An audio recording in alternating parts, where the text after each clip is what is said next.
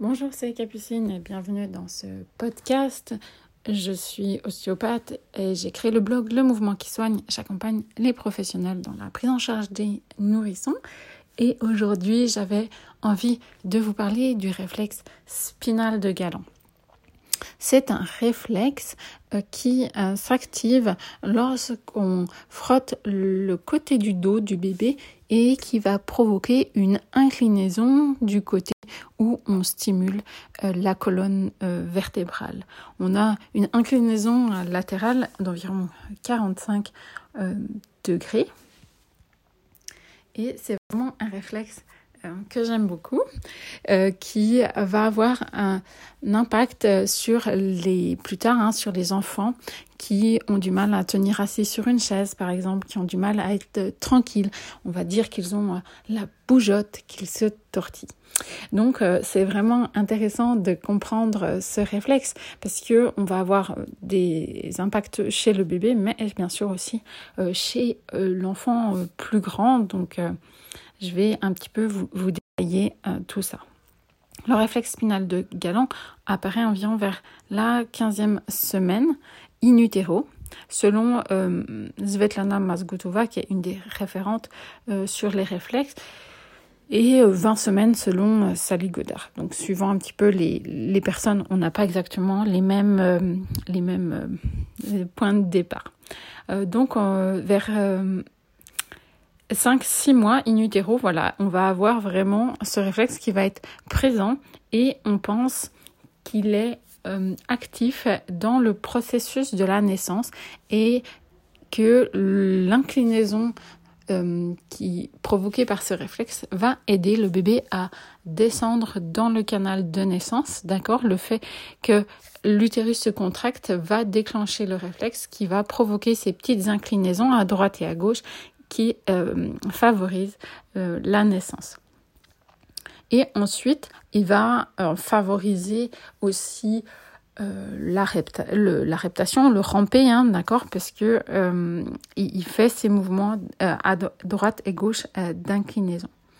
Et c'est un réflexe qui disparaît entre 5 mois et 9 mois. Une particularité également de ce réflexe, c'est que si il est stimulé des deux côtés en même temps, il va provoquer euh, la miction. Donc il va, le bébé va faire euh, pipi. Et ça, c'est vraiment quelque chose que moi personnellement j'ai utilisé euh, surtout avec mon deuxième enfant, puisque euh, j'avais fait le choix de euh, faire l'hygiène naturelle infantile, donc de d'observer euh, mon bébé pour qu'il puisse faire pipi dans le jardin, dans l'évier.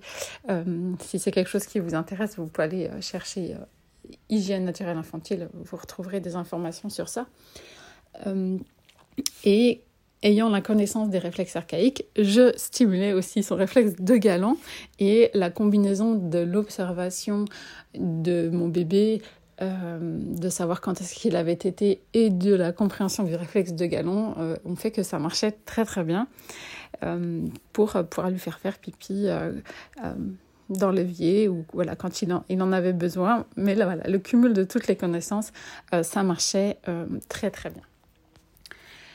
Donc ensuite, on a, on a besoin, donc comme tous les réflexes, si vous voulez comprendre un peu plus les réflexes, il y a un autre podcast que j'ai fait complètement euh, sur euh, le, un peu l'introduction sur les réflexes.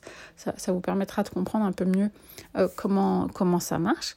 donc ce réflexe de galant, s'il persiste, il va en fait, il va être déclenché par tout un tas de choses. Ça peut être déclenché par exemple par le dossier de la chaise. Le dossier de la chaise va appuyer sur le dos de l'enfant et déclencher ce réflexe de galant. Ça peut être euh, une étiquette, des enfants qui vont euh, pas supporter les vêtements trop serrés, les vêtements qui grattent, les ceintures. Euh, et on va dire que c'est des enfants chatouilleux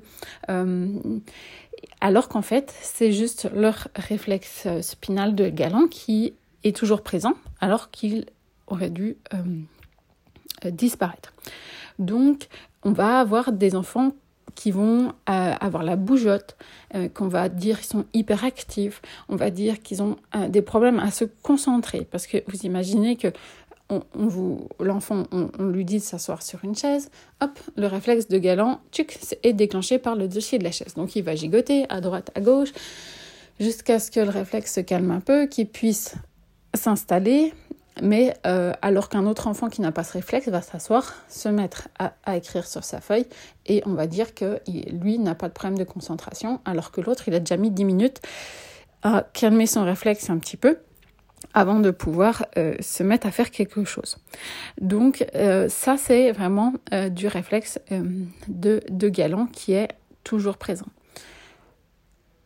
Une des manières de l'intégrer, on va quand même vous donner deux, trois pistes, hein, je ne vais pas vous laisser comme ça, c'est le toucher, d'accord? On va déjà commencer par, c'est un réflexe qui est déclenché par le toucher. Donc, ce qu'il faut, c'est qu'on arrive à toucher le dos de l'enfant sans déclencher ce réflexe euh, de galant. Donc, on, va pouvoir tout simplement, si vous n'êtes pas spécialiste des réflexes, on va déjà pouvoir masser euh, nos enfants. Tout simplement, si vous n'avez pas envie, euh, voilà, on peut commencer simplement juste masser le dos des enfants peu importe le sens, ça sera déjà une première intégration. Et ensuite, comme le réflexe de galant, il fait de euh, l'inclinaison, on va pouvoir utiliser un exercice tout simple qui est l'exercice de ramper.